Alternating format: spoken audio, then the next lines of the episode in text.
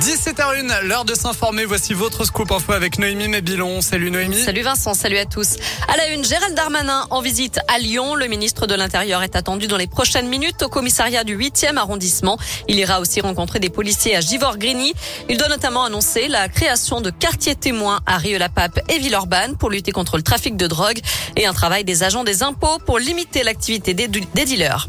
Il s'accroche à l'arrière d'un tram et parcourt plusieurs stations. Selon le progrès, un homme a été aperçu ce matin derrière une rame du T2 à l'arrêt Garibaldi-Berthelot, les pieds bien calés sur les feux et les mains agrippées au pare-brise. Un acte de fraude extrêmement dangereux.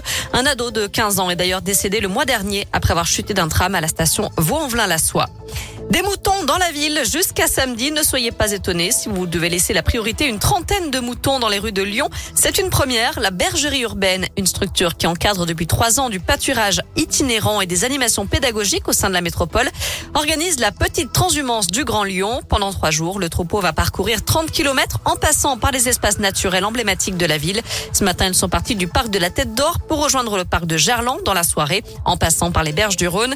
Bastien est l'un des bergers qui guide les moutons il nous explique comment va se passer la suite du parcours. Demain, on se redirige vers le parc de Paris, en passant par Lyon 7e, Lyon 8e. Et après-demain, on rejoint le parc de la commune de Paris, à Villeurbanne, vers le métro QC, en passant par Lyon 3e, le quartier de Montchat, etc.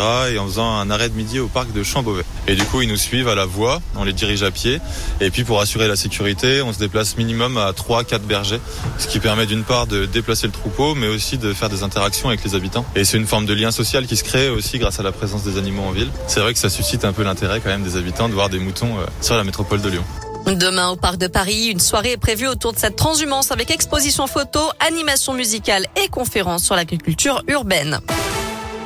Dans le reste de l'actu, un coup de pouce pour les retraités. Les pensions complémentaires du privé augmenteront de 1% à partir du mois prochain. 13 millions d'anciens salariés vont en bénéficier.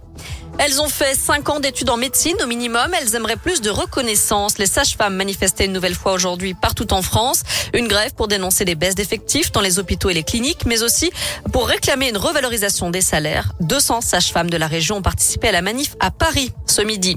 Enfin, Emmanuel Macron recevra les parents de Samuel Paty le 16 octobre. La veille, l'ensemble des établissements scolaires rendront hommage à l'enseignant assassiné il y a un an après avoir montré des caricatures de Mahomet à ses élèves.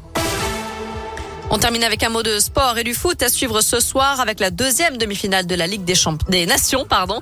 La France affronte la Belgique à 20h45 et le vainqueur jouera contre l'Espagne en finale dimanche. Merci euh, beaucoup euh, Noémie. Ne partez pas comme ça. Non, on file sur notre site radioscope.com avec la question du jour. Êtes-vous gêné par le bruit au travail? Eh bien, vous répondez oui à 56%.